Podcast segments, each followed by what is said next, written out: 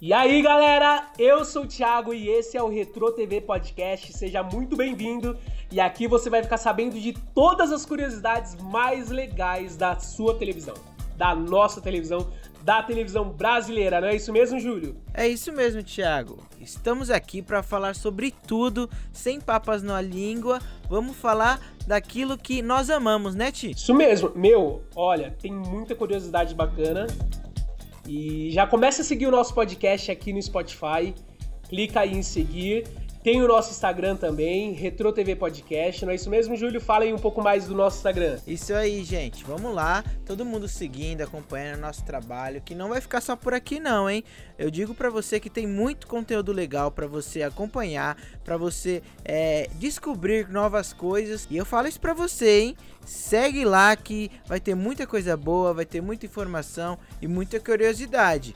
E outra, não só siga, mas como compartilhe com seus amigos, porque vem muita coisa boa com o Retro Podcast. E olha só, nesse momento que a gente está lançando esse podcast, já tem uma publicação lá com um spoiler muito da hora do que, que a gente vai falar hoje, dos casos que a gente vai falar hoje, que tem uns casos muito engraçados e eu digo que é até preocupante, né, Júlio? Isso aí, Ti. Mas antes da gente começar a falar, eu quero que você me explique, Ti. O que, que é o Retro TV Podcast? Olha, por aqui, quem estiver ouvindo a gente, quem acompanhar a gente, vai ficar sabendo de muita coisa bacana que acontece na televisão. Sabe aquelas coisas que a gente não acha nem no YouTube? Aqui tem Sim. novidade legal, tem umas curiosidades assim maravilhosas que é muito legal saber disso, principalmente para quem é fã de televisão, vai ficar surpreendido e... com o conteúdo desse podcast. E Tiago, vamos falar a verdade aqui, que as coisas que os seus pais não tiveram contar coragem de falar para vocês, a gente vai falar aqui, porque aqui é não temos pregos e presas com ninguém, irmão. Vamos falar sobre tudo, vamos falar sobre as curiosidades, vamos falar sobre tudo, porque aqui nós amamos TV, amamos comunicação e estamos aí para mostrar, para falar e para contar tudo aí que teve, que aconteceu e que vamos aprender. Fala aí, irmão. E olha só, a gente ainda vai deixar o nosso comentário sobre os casos que a gente vai apresentar aqui para vocês. Então, tem muita coisa boa e vamos de primeiro caso. Vou dar primeiro aqui a manchete. Bandidos armados se escondem em plateia de programa de TV. Olha só, a apresentadora Silvia Popovic, ela deu uma entrevista no programa do Porchat, que lá em meados dos anos 90, anos 2000, quando ela apresentava um programa de plateia no SBT, quando o SBT ele ainda era sediado lá na Vila Guilherme, na zona norte de São Paulo. E assim, era um teatro enorme, o estúdio, né? Era um teatro enorme. Tinha praticamente 400 pessoas na plateia. E aí apresentando o programa lá, Tipo, ela levava alguns médicos para falar sobre saúde, etc. E nesse dia específico tinha algumas pessoas operadas, transplantadas no programa.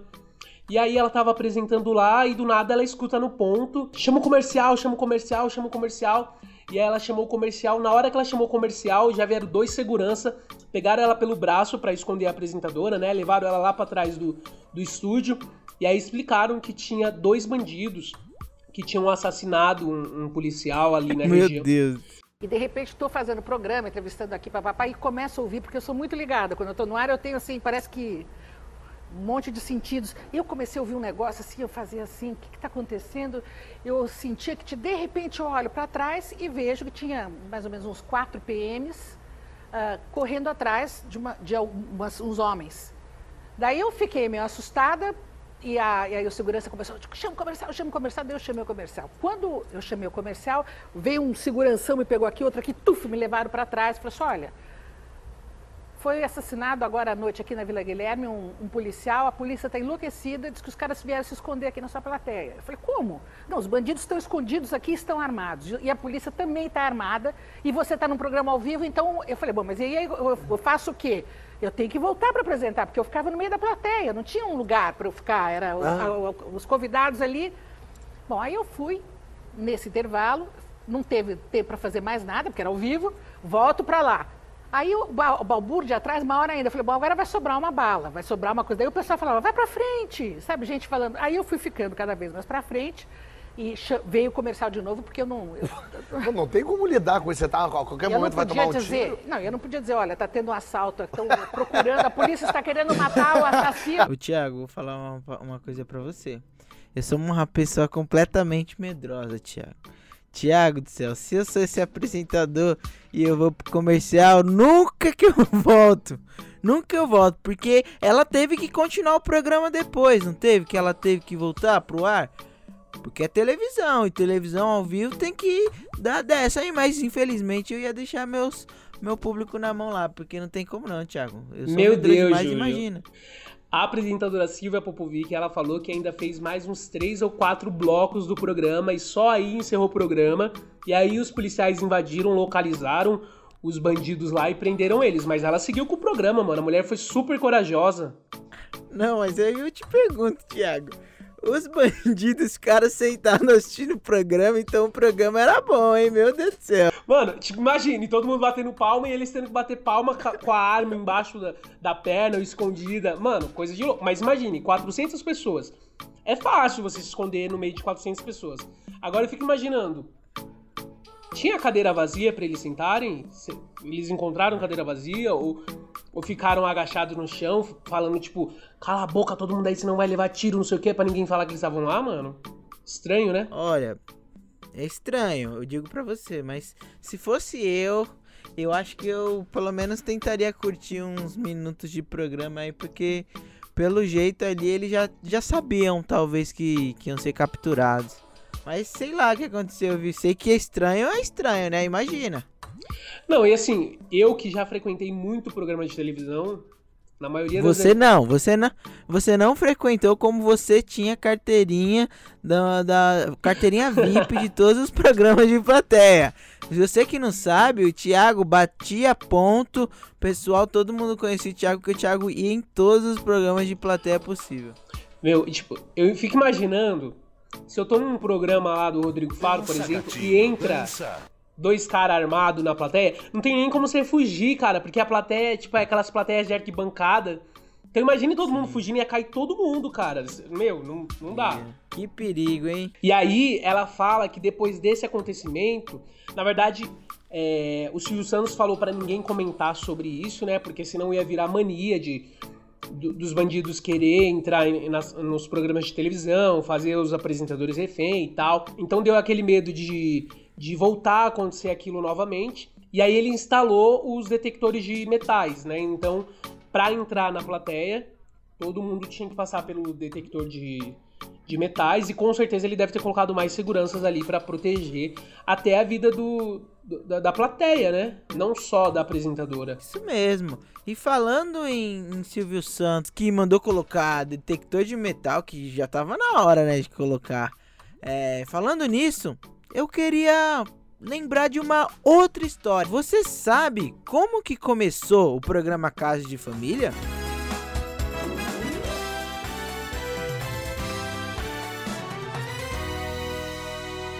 Então bora lá então. Começou com a grandiosa, maravilhosa Regina Volpato. Você conhece, claro, né? Com certeza.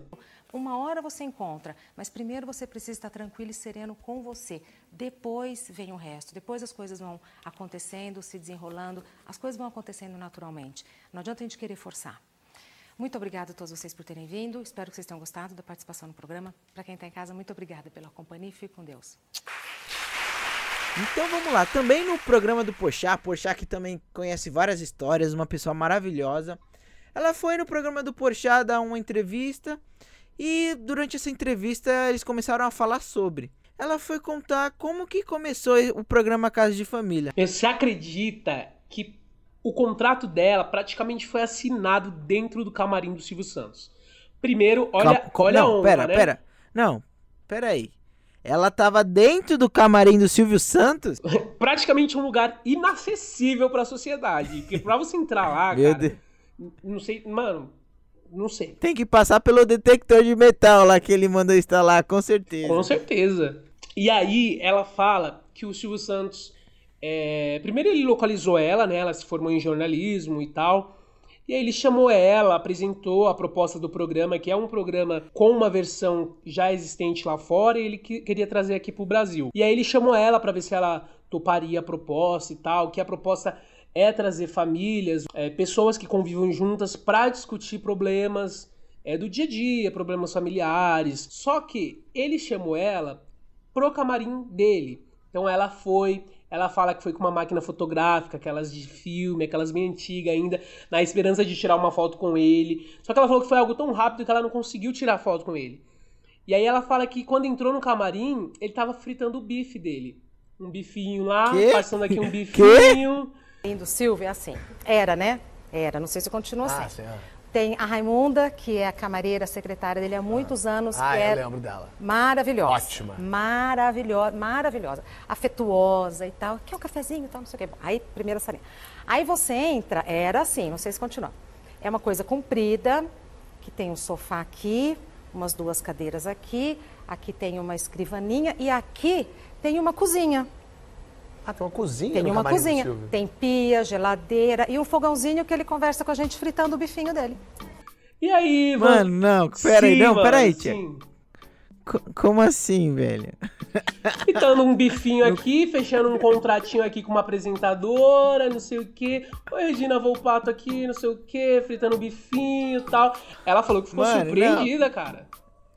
Não, mas vamos lá. Eu também tô. Eu tô imaginando o Silvio Santos. Fritando um bifão, Mas, oi, tá deixa, ligado? eu, deixa eu fritar o meu bifinho aqui. Tá ligado aquele bife acebolado que você pede no PF? E o cheiro, e o cheiro que devia estar aquele camarim, cara, pelo amor de Deus. Que não existia nem ar-condicionado na época, nem exaustor. O Silvio Santos é gente como a gente, Thiago, que frita o bife de noite, 11 horas da noite, fica o cheiro inteiro na casa. O Silvio Santos é dessas pessoas, é como a gente. Aquela fumaceira enorme abrindo janela, não sei o quê. E fechando o contrato ainda, fechando um contrato com a apresentadora. E aí ele falou pra ela que eles iam fazer alguns meses de experiência e depois voltaria a falar com ela. E o programa deu tão certo que até hoje está no ar, já completando 16 anos de exibição, com um programa quase que diário na televisão brasileira. E, e quem que apresenta hoje em dia? A Cristina Rocha? Hoje quem apresenta é a Cristina Rocha. Ela já tá mais ou menos uns, uns sete anos na frente do programa. Só que eu preferia mil vezes quando a Regina Volpato apresentava. As duas são muito boas, né? Mas temos a nossa opção também. Será que, que todo esse sucesso foi por conta do bifinho do Silvio Santos? Será que esse bife aí dá sorte pros outros? Já pensou? Eu também quero que todos os meus trabalhos agora eu vou fechar o contrato fritando um bife pra ver se dá sorte. Ô Silvio Santos, enquanto a gente tá gravando aí, você podia fritar um bifinho aí. Pra que nosso podcast seja um podcast de sucesso. É isso aí. E agora a gente vai contar o terceiro caso e é um dos casos que mais repercutiram no Brasil.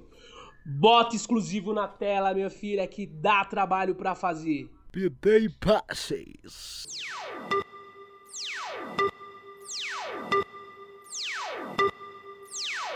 Bora lá então, Thiago. Vou falar a manchete, hein? Apresentador Gugu Liberato entrevista traficantes do PCC. Primeiro comando da capital, a maior facção criminal de São Paulo. Olha, tá escutando até essa trilha aí de suspense, Thiago? Tô com medo já, cara. Tô com medo que eu não gosto desse assunto, não. É, aí ó, segunda história que envolve criminosos no nosso podcast já. É, irmão, você vê como a TV nos anos 90 que acontecia tudo. Augusto Liberato, famo- famoso Gugu, ele, em meio a essas brigas, essas guerras de audiências que aconteciam nos canais abertos, em 2003.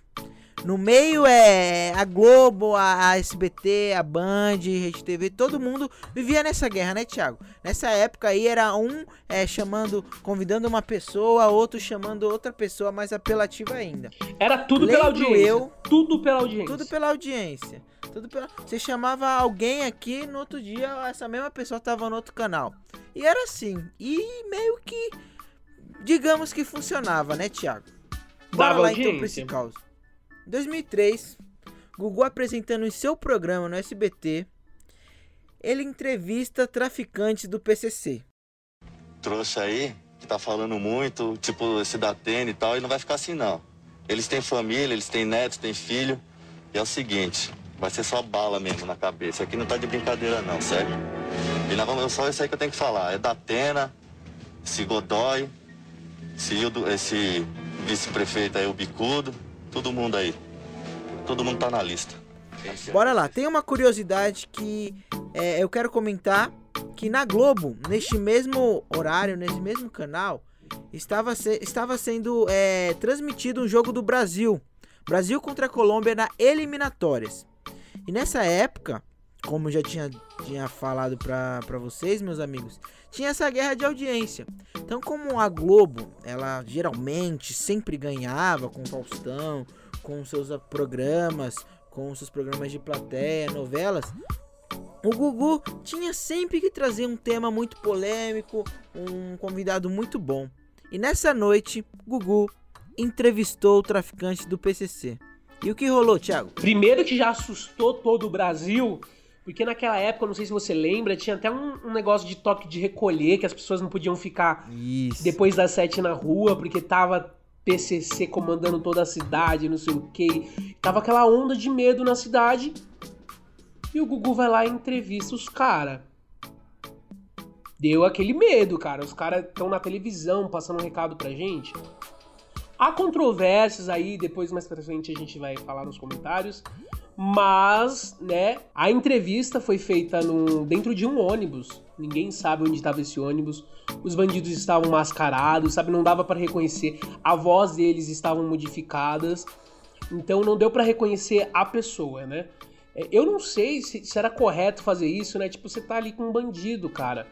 Em vez de você chamar a polícia para prender ele, você vai fazer uma entrevista com ele. Verdade. E nessa mesma época, o PCC falava de sequestrar o padre Marcelo Rossi. Então eles estavam realmente dominando ali São Paulo, né? Marcelo Rezende, da Atena, que eram caras que, que, que apresentavam jornais policiais e, e tacava ali pau no, no, no, PCC. Então, aquilo meio que deu uma raiva neles, né? Eles falavam que iam buscar essas pessoas famosas, né? Agora, o que, que o padre Marcelo Rossi tinha a ver com isso?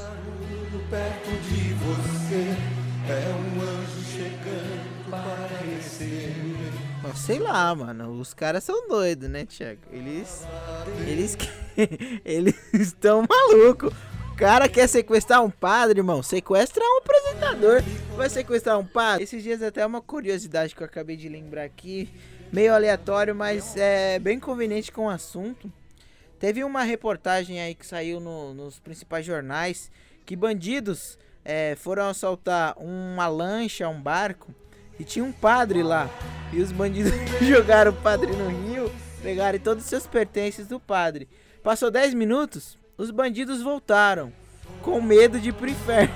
Meu Deus! E aí, aí salvaram o padre e devolveram todas as coisas dele.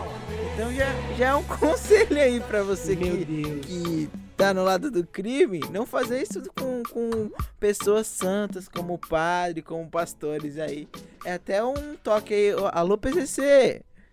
Tô zoando! Vai, louco, daqui a pouco você fica famoso aí, eles vão pra TV falando que vai te caçar, hein? Cuidado. Não, não, voltando no assunto, então, então vamos falar o que, que aconteceu, Thiago.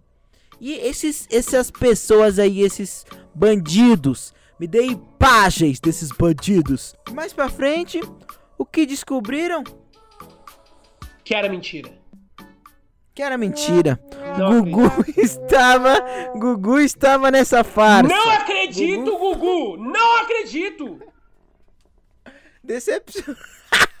Gugu decepcionando as pessoas. Percebemos e as pessoas Cadê a ética na TV brasileira, meu Deus? Inclusive, Marcelo, Rede...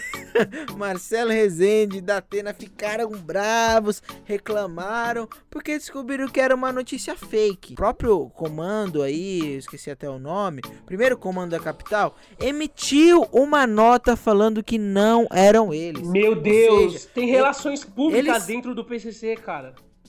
Isso, eles são bandidos com responsabilidade. Admiráveis, entendeu, irmão? Se o cara é, Eu tô perplexo. fez a merda, ele assumiu, entendeu? Então ali eles emitiram aquela nota falando que não foram eles. E aí o que aconteceu? Todo mundo caiu em cima do Gugu, né? Cara, eu sinceramente, se eu fosse um desses caras, eu ia processar. Porque assim, mesmo. Aliás, mesmo depois sabendo que, que era mentira, você poderia dar, dar, dar, é, margem pro, pro próprio PCC querer fazer essas coisas com, com- Talvez eles nem ligassem que o Marcelo Rezende falasse deles na televisão. Mas depois que passou essa matéria, eles poderiam poderia chamar mais a atenção deles e eles realmente querer fazer algo de, de, de ruim com essas pessoas, né? O, o Marcelo, o Datena, o, o padre Marcelo. É tenso, cara. Tem que ter responsabilidade na televisão. E literalmente foi uma brincadeira de mau gosto. Por mais que poderia ser um tom de comédia, tudo pela audiência, como a gente tinha dito. Mas eu acho que o pior foi o Gugu tentando desconversar, falando que não sabia da matéria, falando que foram os produtores dele. Jogando a culpa nos no- produtores agora. E no final os produtores falaram que o Gugu sabia de tudo, que foi uma das pessoas que ideal- idealizaram a pauta, Thiago. É, Gugu, às vezes nós erramos. É isso aí, Júlio. E esses foram os casos de hoje do Retro TV Podcast. Agora fala aí como que esse pessoal vai interagir junto com a gente lá no Instagram. Thiago, e pessoal, vai lá, todo mundo lá no nosso Instagram. Chuva É, de like, Retro chuva de like. Chuva de likes nas nossas publicações, nos nossos teasers, nos nossos vídeos, lá no Retro TV Podcast, arroba Retro TV Podcast. E vai lá comentar com a gente, que eu e o Thiago também vamos postar stories, vamos conversar com vocês e queremos saber o que, que vocês acharam de cada caso. Queremos também é que vocês, é, caso lembrem de alguma coisa que queiram escutar, queremos opiniões. Compartilha com a gente. É isso aí. Então até o próximo episódio do Retro TV Podcast.